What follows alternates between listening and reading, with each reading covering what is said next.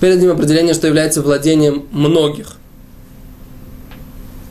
А, то есть любая улица, которая будет размером 16 ама, то есть примерно, как мы сказали, каждая ама это примерно полметра, то есть улица, которая размером в, шириной 8 метров, и она идет прямая, идет из одного края каких-то ворот до, э, с одного края города до другого края города, то есть является, соединяет один город с другим городом, является владением многих по Торе и является э, как бы перенос, перенос в ней или из нее является запретом Торы. Теперь вопрос следующий.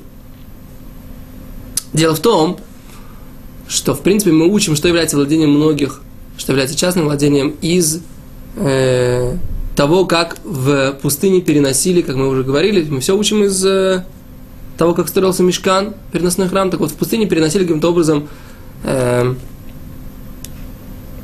вот эти э, предметы в, в, при представительстве храма, при переезде с места на место. Задается следующий вопрос. До какой степени мы должны проводить эту параллель?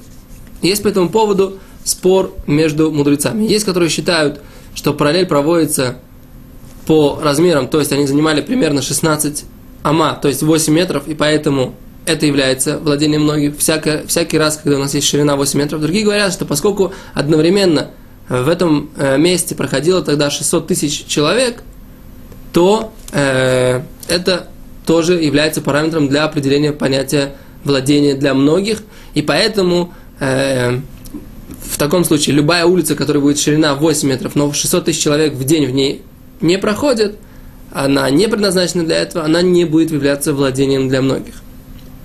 И поэтому э, в связи с этим многие городские улицы, на которых нет оживленного движения, они не попадают под определение владения многих. В принципе, как бы написано в Мишна Брура, что нужно устражать и считать, что любая, любое расстояние, любая улица шириной в 8 метров является владением многих – но, опять же, при строительстве Ирув, э, то есть создании искусственного частного владения, учитываются все эти мнения э, профессионалами, э, которые знают хор- хорошо глубоко эти законы.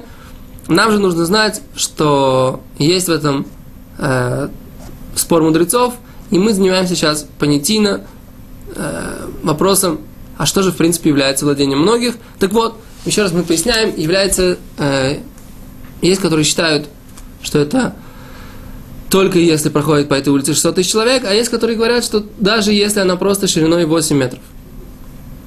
И как бы классические улицы, которые можно назвать э, владением многих, вот у нас здесь в Эрцисраиле есть такая улица Жаботинский, которая проходит через 5 городов, и по ней проезжают в течение э, дня гораздо больше, чем 600 тысяч человек, все жители Большого Тель-Авива, э, Петахтиква и так далее и тому подобное, проезжает по этой улице.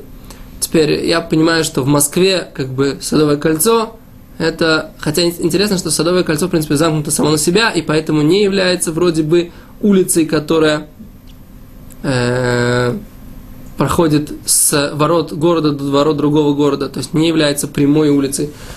Но трудно, в принципе, Садовое кольцо не посчитать за место для того, чтобы по нему ходили э, многие. Ну и поэтому, ну как бы вот так вот оставим этот вопрос немножко в воздухе. Э, понятно, честно говоря, в Манхэттене не знаю название улиц, поэтому жители Америки меня простят. Так вот, мы говорим о том, что э, в принципе любая улица, она попадает под, э, по, по некоторым мнениям, под э, параметры э, владение многих, и поэтому нужно устражать, если нету городского ируба, э, носить по этой улице, и поэтому носить, выносить с нее домой или нести по этой улице что-либо в течение шаббата, понятно, что будет нельзя. Это то, что мы говорим по поводу э, владения многих. Еще одно замечание, что если есть такая улица, но она прикрыта, у нее есть крыша, то она не является владением многих, постольку, поскольку как бы они шли по пустыне, и их крыша не прикрывала. Ну, это, в принципе, все, что, что мы можем сказать на эту тему. Спасибо, до свидания.